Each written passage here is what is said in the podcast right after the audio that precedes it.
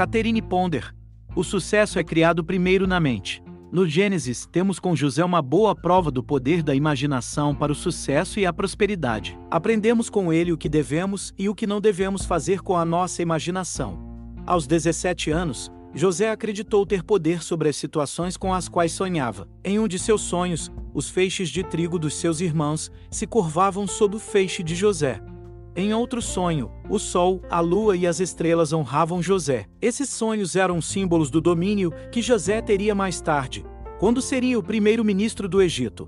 José sonhou com o poder e você também deve fazer isso. Ele sonhou com o poder absoluto quando parecia não ter poder algum e você também deve fazer isso. O sucesso é criado primeiro na mente. Porém, José cometeu o erro de contar seus sonhos aos seus ciumentos irmãos, que se ressentiram de suas pretensões e o venderam a alguns mercadores ismaelitas que estavam a caminho do Egito, por meras 20 peças de prata. Você não deve contar a ninguém os seus sonhos e as imagens mentais que faz de um bem maior, as outras pessoas só tentarão derrubá-los com essa imaginação, suas dúvidas e descrenças. Depois que José foi vendido como escravo no Egito, ele aparentemente continuou a imaginar coisas melhores do que as que ele estava vivendo. Ele provou que conceber uma imagem de sucesso é sinal de vitória, provou também que a vítima pode se tornar um vencedor. Quando chegou ao Egito, José teve de lidar com muitas experiências injustas, até que a maré virasse a seu favor. Só depois de anos na prisão e de muitas adversidades, José se tornou o primeiro-ministro do Egito o segundo em comando do mais poderoso império daquela era. Por vezes, o poder mental da imaginação pode produzir resultados imediatos em sua vida. Contudo, mesmo se demorar mais tempo, assim como aconteceu com José, pode acreditar que os resultados serão ainda maiores quando chegarem, desde que você não desanime nem desista. Quanto mais tempo levar para que os resultados de suas imagens mentais apareçam, maiores eles serão, se você se mantiver firme. A verdade sobre isso foi trazida à minha atenção por um executivo. Certa vez, esse homem me revelou como a lei da imaginação foi capaz de levá-lo de um trabalho de motorista de caminhão a uma rica aposentadoria em 10 anos. Em 1940, esse homem era motorista de caminhão. Ele vivia em uma casa alugada com sua esposa e filhos, eles não tinham nem mesmo um carro ganhava 25 dólares por semana e, com isso, a família mal conseguia pagar as suas contas. Então, ele tomou conhecimento do poder mental da imaginação e resolveu descobrir se este era tão forte como diziam.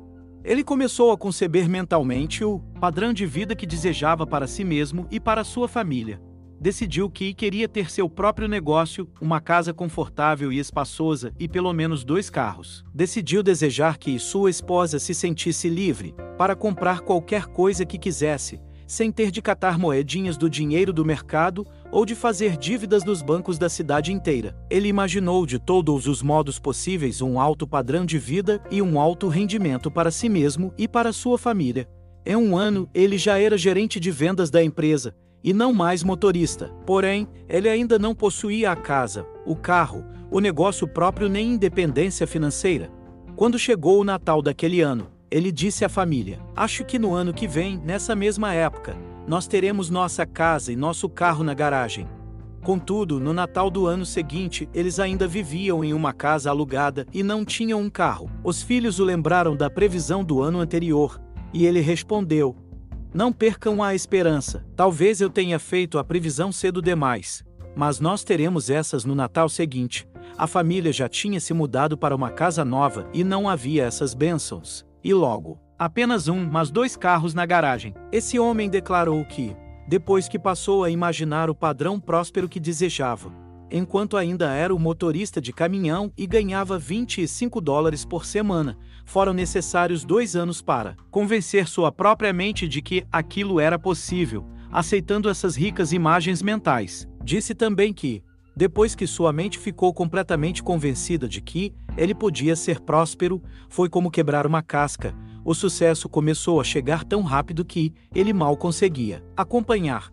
Foi então que a casa e os dois carros apareceram, o homem também disse que ele levou seis anos para atingir o seu objetivo. Porém, seis anos depois de começar a imaginar a prosperidade em grande escala, ele o tinha conseguido no ramo de seguros.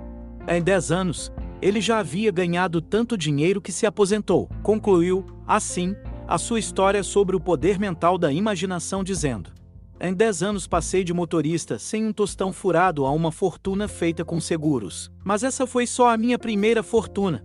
Agora eu me cansei da aposentadoria e tenho planos de fazer minha segunda fortuna no próximo período de 10 anos, usando o mesmo método, imaginando. Charles Fillmore certa vez descreveu o fantástico poder da imaginação quando escreveu: A imaginação dá ao homem a capacidade de se projetar no tempo e no espaço, elevando-se sobre todas as limitações.